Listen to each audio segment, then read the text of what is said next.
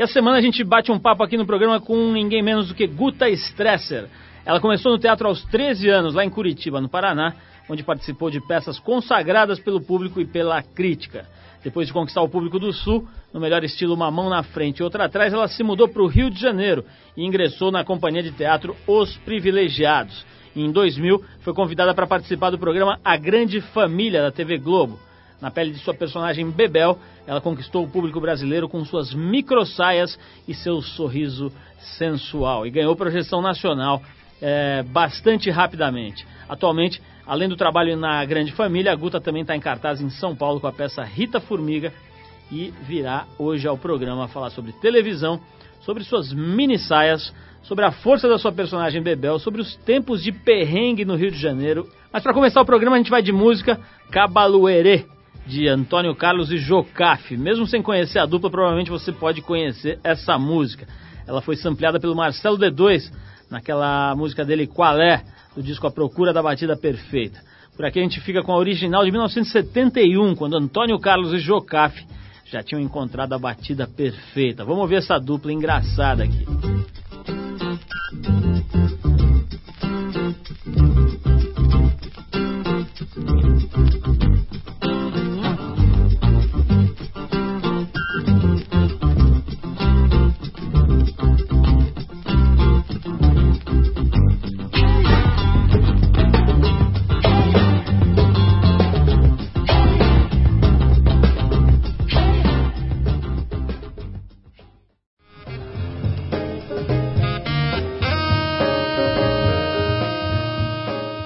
De volta com o Trip FM. Olha só essa: cientistas dos Estados Unidos estão desenvolvendo um tradutor no qual o usuário precisa apenas balbuciar a palavra na sua própria língua, mesmo sem emitir sons, para que o aparelho repita a palavra no idioma desejado. Esse aparelho ainda está em fase de desenvolvimento. Ele usa eletrodos que são colocados no pescoço e no rosto para detectar os movimentos que ocorrem quando a pessoa forma palavras e frases, sem necessidade do som. Usando os dados detectados, um computador consegue entender os sons formados e transformar tudo em palavras. O sistema daí traduz as palavras para outra língua e o resultado é reproduzido por uma voz sintetizada.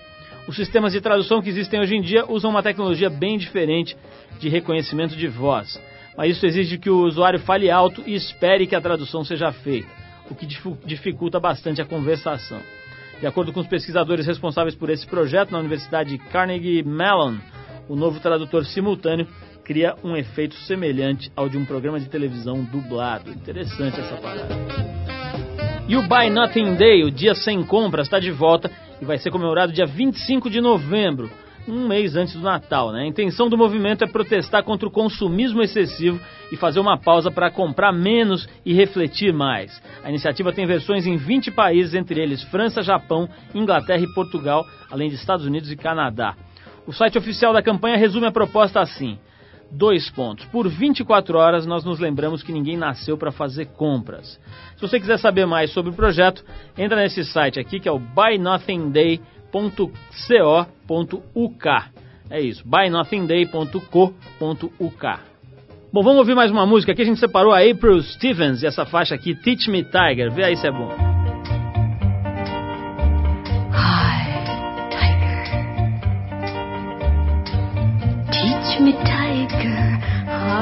kiss you. wah wah, wah, wah, wah. Show me, tiger, how to kiss you. Wah, wah, wah, wah, wah.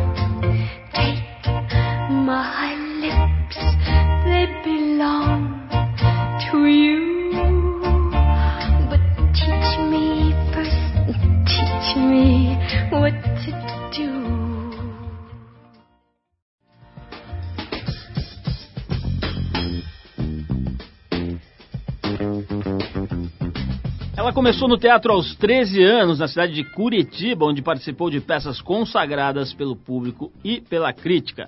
Um desses trabalhos foi o espetáculo Vampiro e a Polaquinha, com direção do Ademar Guerra, um dos maiores sucessos da história do teatro paranaense, que rendeu a nossa convidada de honra aqui o prêmio de revelação do governo do estado do Paraná. Depois de conquistar o público do Sul, ao melhor estilo Uma Mão na Frente e Outra Atrás, ela se mudou para o Rio de Janeiro e ingressou na companhia de teatro Os Privilegiados, dirigida pelo Antônio Abujanra.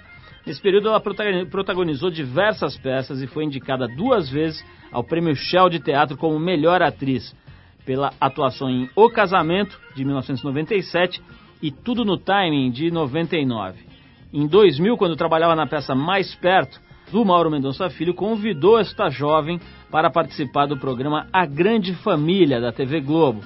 Na pele da sua personagem Bebel, ela conquistou o público brasileiro e ganhou projeção nacional usando microsaias impressionantes. Em 2004, ela estreou como protagonista no cinema, onde já tinha feito algumas pequenas participações. Foi a personagem título do filme Nina, de Heitor Dalia. Atualou Dália, né? Acho que é Dália a pronúncia. Dália. Atualmente, além do trabalho na Grande Família, ela está em cartaz aqui em São Paulo com a peça Rita Formiga, Bom, já deu para perceber né, que a gente está falando da Maria Augusta Stresser, esta paranaense charmosa, mais conhecida como Guta Stresser, ou ainda como Bebel, né? Que deve todo, todo mundo deve ver ela passando na rua, deve chamar a Bebel. Bebel, ou Guta, obrigado por você ter vindo aqui. Adoramos aí a tua. A hora que a gente soube que você viria aqui. A gente quase foi, foi pegar umas roupas de Agostinho aqui para ver se a gente recebia em grande estilo aqui nos nossos estúdios. Obrigado, antes de mais nada, pela tua presença, Guta. Que é isso, Paulo. Obrigado a vocês. Mó barato estar tá participando do programa. Vamos começar falando desse teu personagem que é muito engraçado. Né? Esses dias eu vi um episódio da Grande Família em que é Augustinho ou Agostinho? Agostinho. Agostinho. É, quem chama ele de Augustinho é o Paulão da regulagem, que é o personagem do Evandro, que não acerta o nome de ninguém. o, o Agostinho estava com um problema ali. Enfim, o episódio todo era em função de, de fantasias sexuais. E o cara tentava ter fantasias sexuais e eróticas com outras mulheres e não conseguia. Enfim, foi uma coisa bem engraçada. Mas Bebel, tem. Ô, Bebel, ô, Guta. Tudo bem, tô acostumado. É, é justamente isso que eu ia falar. É sobre isso que era a minha primeira pergunta. Quer dizer, esse problema, né, essa, essa síndrome do, do garoto bombril, né? Aquela coisa do Carlos Moreno, né? É um negócio preocupante para uma pessoa que vem de teatro, etc. Dizer, eu acho, eu acho não, eu sei. Você pode fazer 12 mil peças. Você faz um episódio da Grande Família, é muito mais projeção em termos de, de volume, né? Sem dúvida. Como é que é? Te preocupa um pouquinho essa coisa de, ser, de vir num programa de rádio aqui, o burro que entrevista te chamar de Bebel, né? Imagina, não é burro não, todo mundo me chama de Bebel. Me preocupa um pouco, né, Paulo? Já teve uma época que eu não me preocupava não, achava que, enfim, que o fato de eu fazer teatro também, cinema, outros personagens e tal, que isso é, não ia me marcar tanto como Bebel. Mas isso foi lá pelo segundo, terceiro ano, né, da grande família. Agora que a gente está no sexto eu já não posso já não posso dizer que eu não fique um pouco preocupada assim. Eu acho que vai ser bem difícil quando terminar o, o dia que terminar o seriado, vai ser bem difícil eu descolar da Bebel, sabe? Ou melhor, a Bebel descolar de mim, né? Eu sou a Bebel, não tem jeito. Onde eu ando, onde eu vou, todo mundo me chama de Bebel. Isso ao mesmo tempo assim, tem um lado muito gostoso, muito carinhoso, as pessoas cuidam de mim, sabe? Falam, Ó, oh, bebê, ó, oh, cuida da nossa. Outro dia um cara falou pra mim, cuida da nossa bebelzinha. Achei mó barato, assim, tipo. As pessoas têm um carinho pelo personagem e isso acaba vindo de graça para mim, né? Agora, eu te perguntei sobre a questão aí, a preocupação ou medo com essa confusão uhum. personagem-pessoa. É, e medo das saias e dos figurinos da Bebel? Você já teve alguma vez? Porque tem, não é que ela usa saia, ela usa cinto, né? É. Guta, são umas coisas assim microscópicas.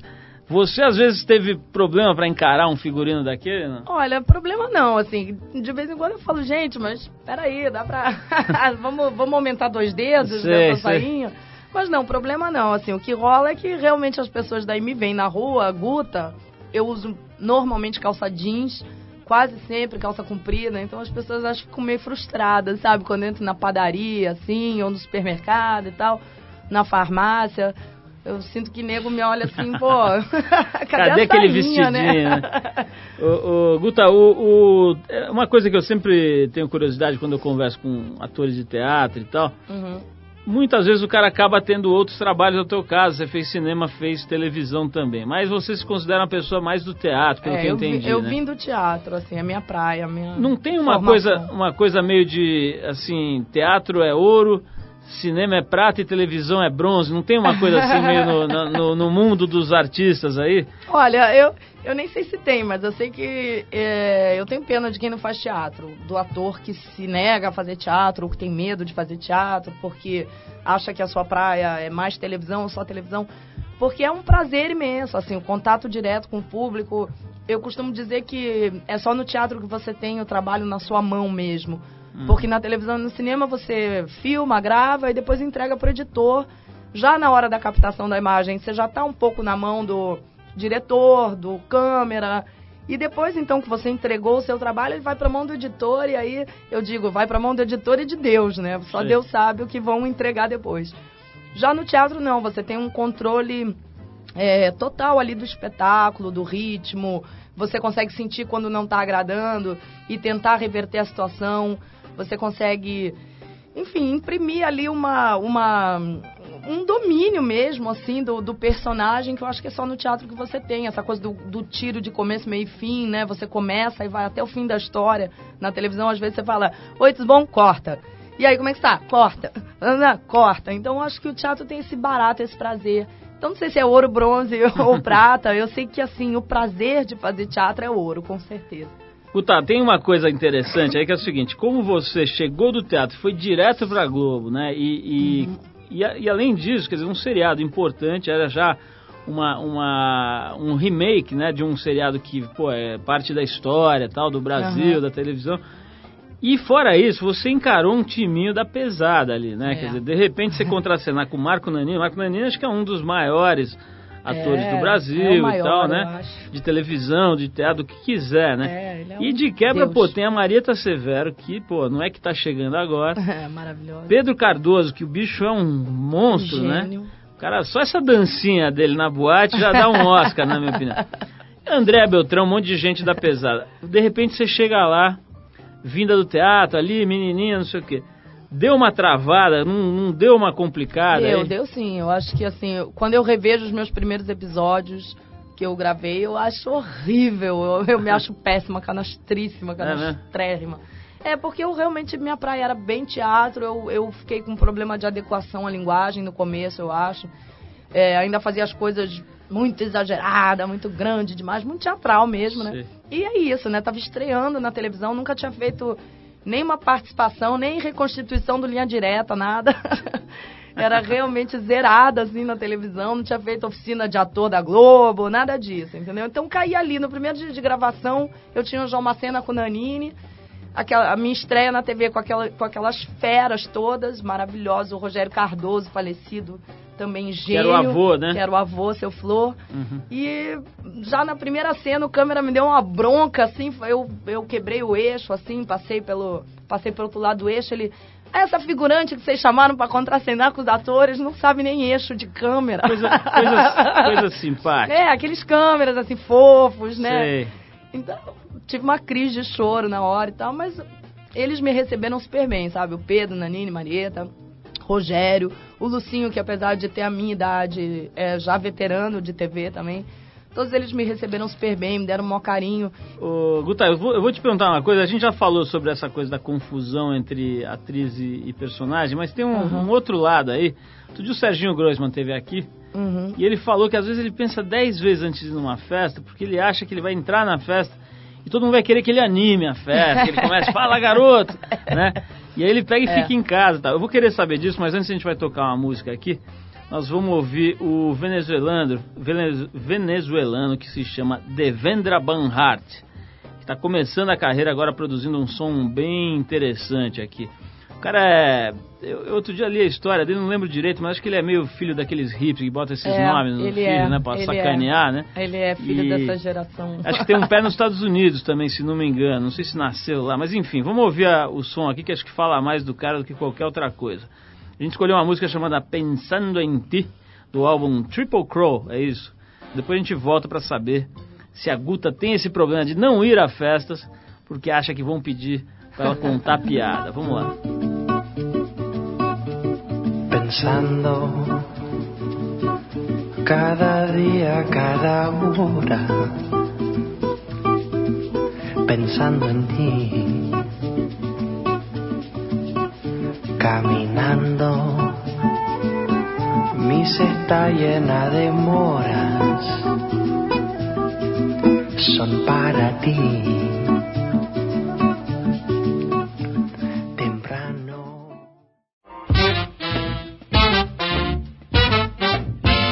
Você ligou o rádio agora, esse é o Trip. Hoje a gente está conversando com a atriz Guta Stress. Se você não sabe, é a Bebel da Grande Família e uma atriz que antes da Grande Família tem uma longa carreira aí no teatro e agora fez vários filmes muito importantes no cinema brasileiro. Mas eu tinha perguntado para ela antes da gente tocar essa música aqui do Devendra Banhart é, sobre essa história, né? Do, dessa, desse lado da confusão. Né? Eu contei que o Serginho Grossman veio aqui e falou que às vezes ele fica meio assim de ir numa festa porque acha que vai entrar na festa e todo mundo já vai querer que ele se transforme no centro da festa e anime e entreviste as pessoas. Tem um pouco isso das pessoas esperarem que você seja meio barraqueira, meio engraçada, meio coisa? Tem, tem sim. Eu acho que na verdade, assim, eu, eu, eu já sou muito piadista por natureza. Então eu mesma já perco amigo, mas não perco a piada.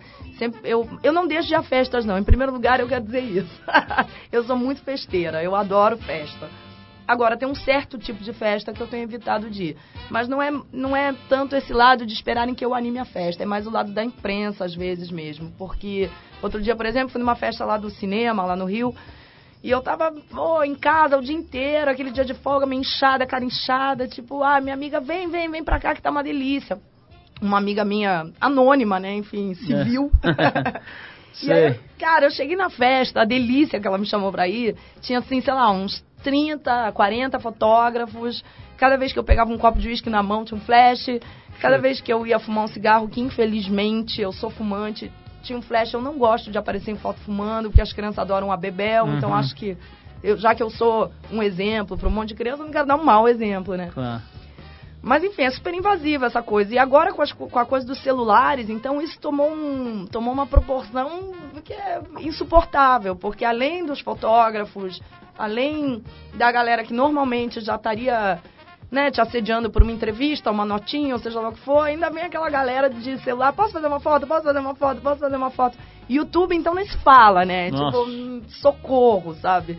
Todo dia eu vou lá morrendo de medo, sabe? Será que alguém me pegou me sentado?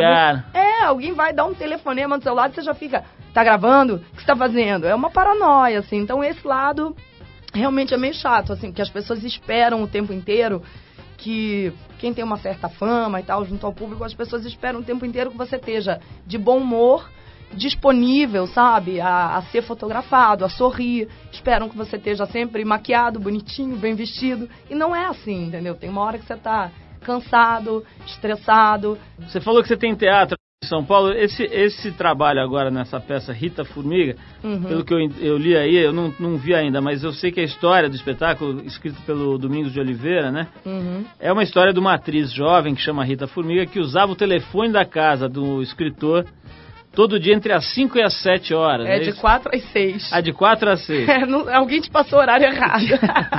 que ela usa o telefone. De 4 às 6, que era justamente o horário em que ele gostava de escrever. Exatamente. Como é que é essa história? Rolou? Isso é um fato verídico que é, inspirou, é isso? É, o Domingos de Oliveira, no final dos anos 60, morava num apartamento no bairro Peixoto e a Maria Gladys. Ele que era o tal do fodão? Ele né? é o escritor. do bairro Peixoto? É. é. o fodão do bairro é. Peixoto deve ser. É. E a Maria Gladys, ela não tinha telefone em casa, era vizinha dele ali no bairro Peixoto e ocupava o Maria telefone Gladys. dele. É. Coisa Maria amiga. Gladys, maravilhosa. É. E ocupava o telefone dele todo dia de 4 às 6, que é justamente o horário em que ele se concentra para escrever, assim. Então, ao longo desse, desse processo, ele desistiu de escrever o que ele estava escrevendo e passou a escrever as histórias que ela contava no telefone, porque ele não conseguia mais se concentrar no que ele estava escrevendo. Ele só conseguia prestar atenção nas histórias, das loucuras dela. E essas histórias que ela conta ao telefone são histórias da boemia do final dos anos 60 no Rio de Janeiro. Ela é uma atriz né, do cinema novo, do cinema mais marginal, assim. Então, enfim, é um bando de loucura, de amores, de. Essa história do Domingos parece aquelas desculpas de gênio preguiçoso, né? Porque, pô, muito mais fácil. A mulher vinha todo dia das quatro às seis na casa dele e escrevia sobre aquilo que teve que ficar pensando e tal. E provavelmente ficou um barato, né? É um barato. É um barato. Eu e Domingos a gente é do mesmo dia, 28 de setembro. Então essa história do preguiçoso, eu acho que. apesar de ele ser um workaholic e trabalhar muito Mas eu me identifico um pouco com essa história do gênio preguiçoso. Gênio nem tanto, mas preguiçosa eu sou. Guta, o, o- tem um negócio interessante que é o seguinte: você falou essa, essa coisa aí de você, pelo jeito, você não gosta muito de aparecer, de ficar aparecendo na cara, nas revistas de celebridades e tal.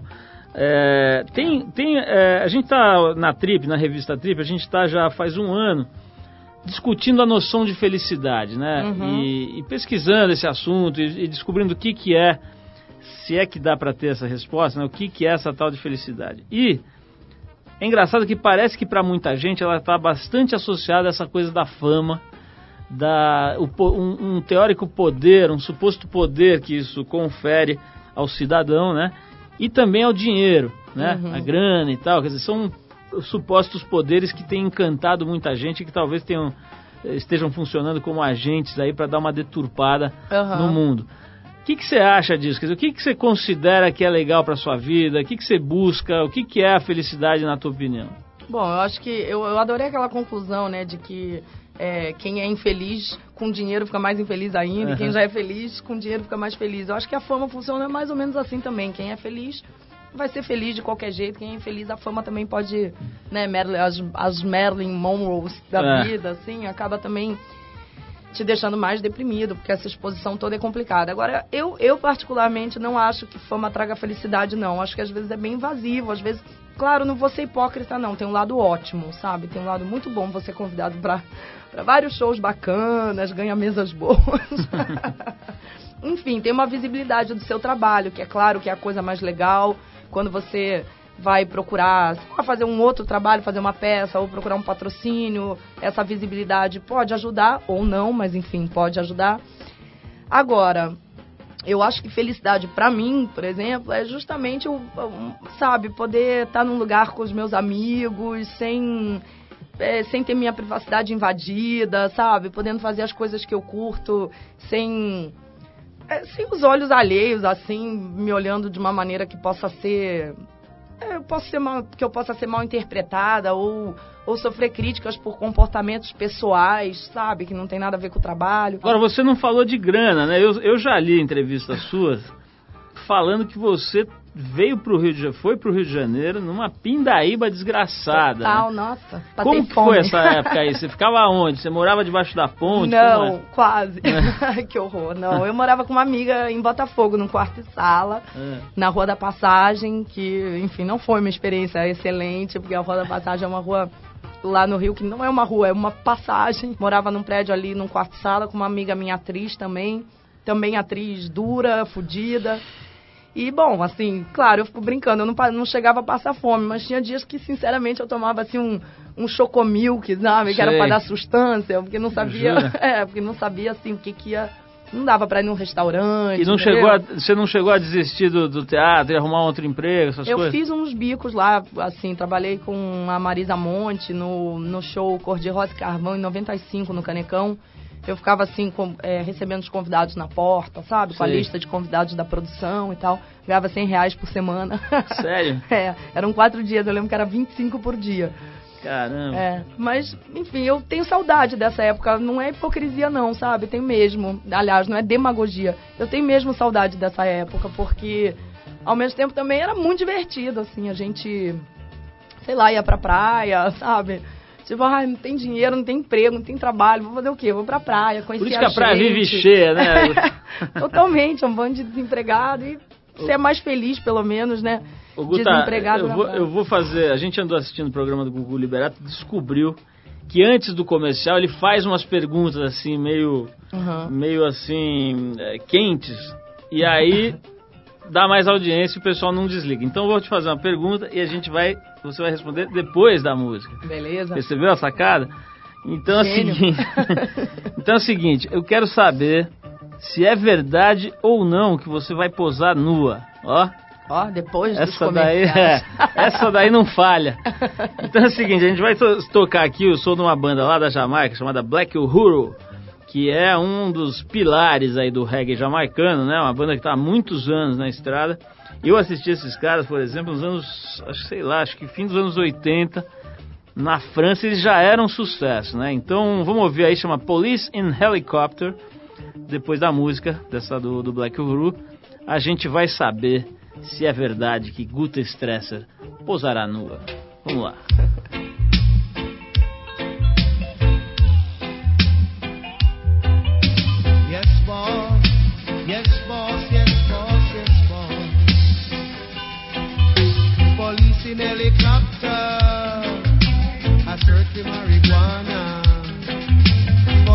Policemen in the streets.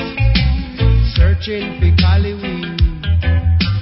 Soldiers in the field.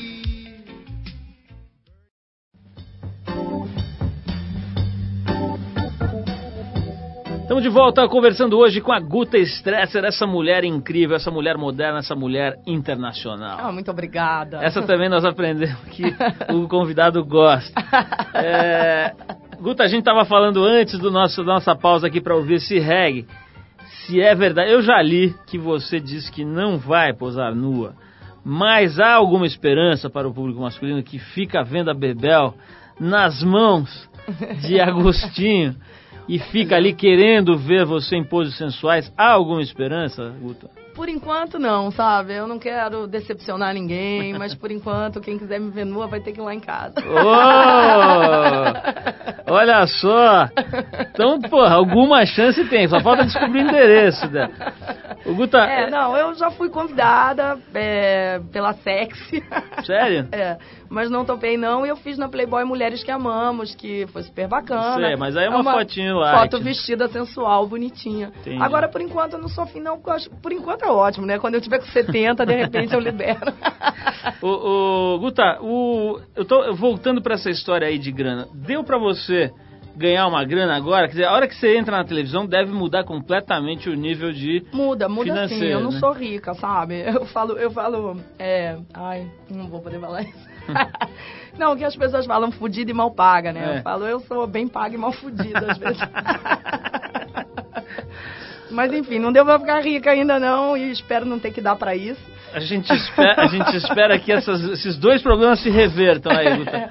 Mas tá tudo certo, melhorou muito, sem dúvida. Eu, eu gostaria que todo ator tivesse, assim, a dignidade financeira que eu consegui conquistar depois que eu comecei a fazer televisão.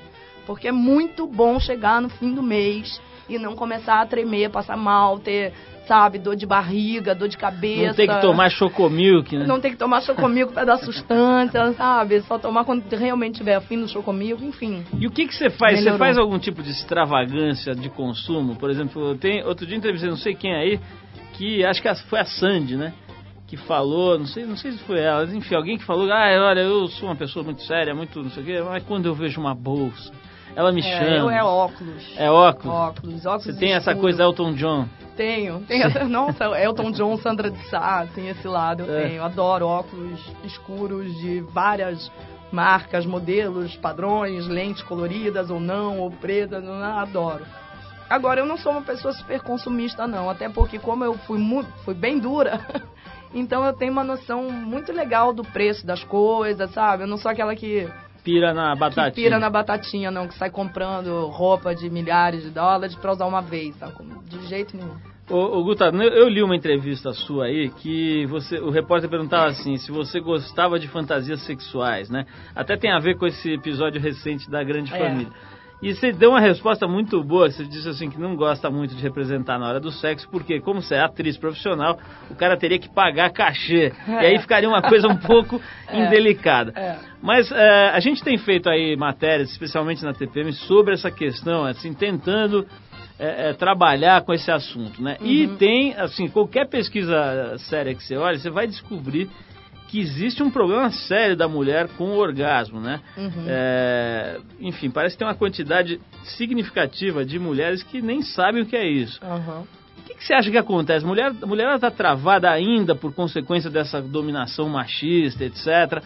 Ou, ou é falta de encontrar um, Agus- um Agostinho Eu acho, na acho, sua vida? acho falta de competência, às vezes, do cara, sabe? Sim. De uma certa forma. É claro que, às vezes, o problema tá na mulher, numa, numa inibição que ela possa ter, ou ainda fruto dos tabus e tal, que, né, estão sendo quebrados muito aos poucos. Então, a gente ainda é sei lá, filho, neto e tal, de uma geração onde era, era quase vergonhoso a mulher que tinha prazer, sabe, e tal, era uma coisa meio tabu mesmo.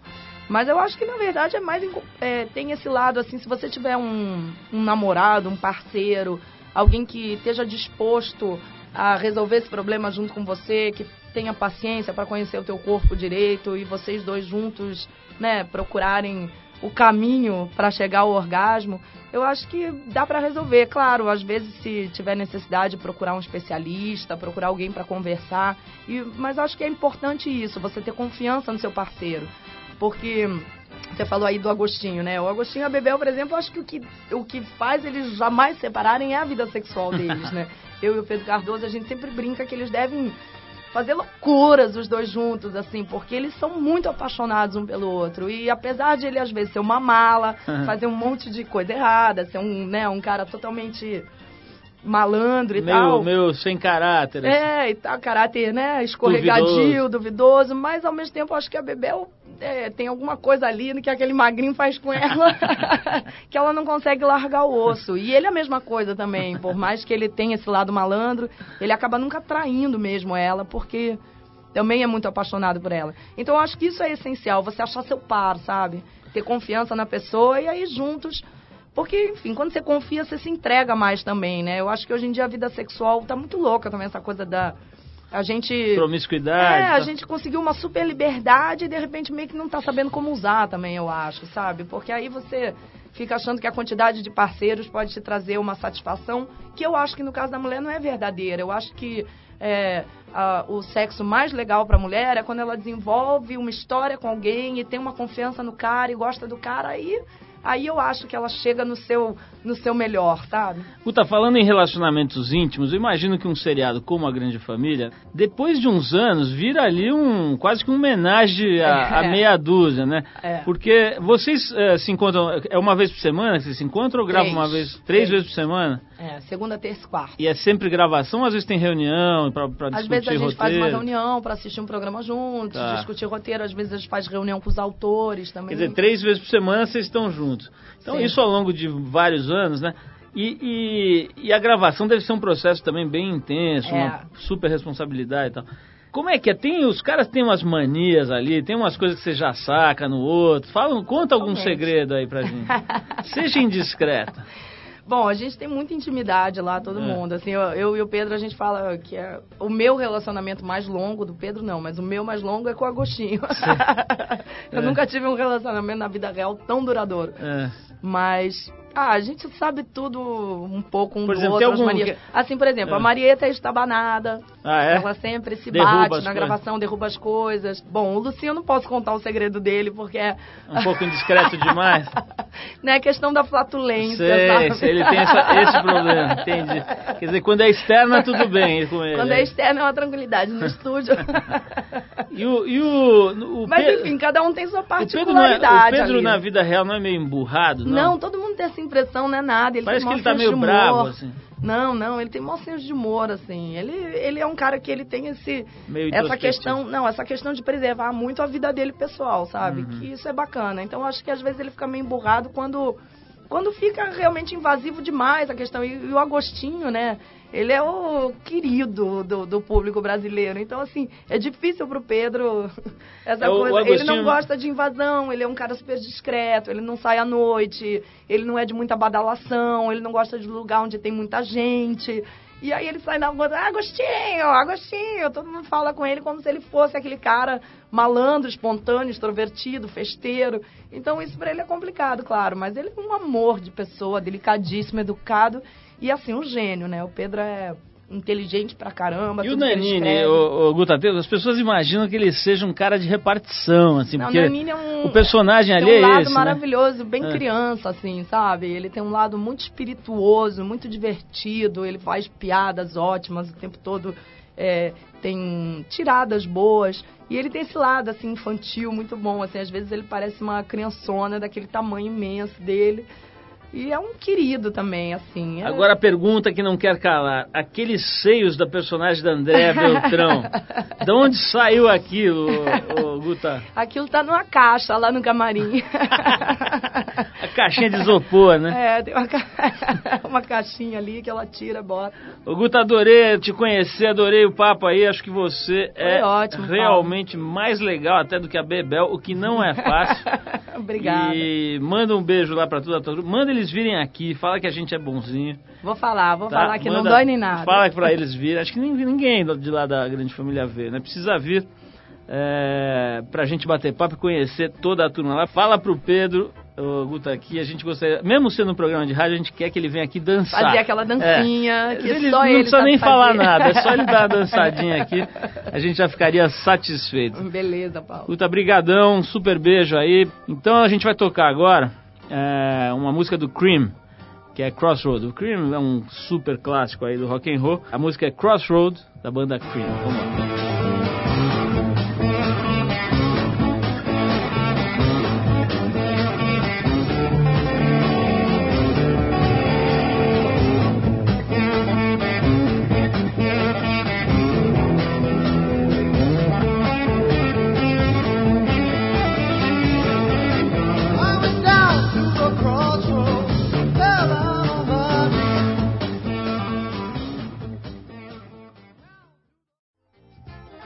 Bom, o programa de hoje termina aqui. O Trip é um programa independente feito pela equipe que faz a revista Trip e também a revista TPM, a Trip para Mulher.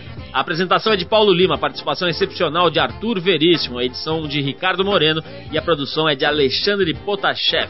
Se você quiser escrever pra gente, anota aí o nosso e-mail, radio@trip.com.br. Vou repetir, radio@trip.com.br. Dá pra você mandar uma sugestão de música, mandar uma sugestão de entrevistado, de pessoa pra gente trazer aqui, é, uma dica de alguma coisa legal que acontece na sua cidade. Enfim, escreve aí que você não vai se arrepender. radio@trip.com.br. Na semana que vem a gente volta nesse mesmo horário, mais um Trip por aqui. Um abração e até lá.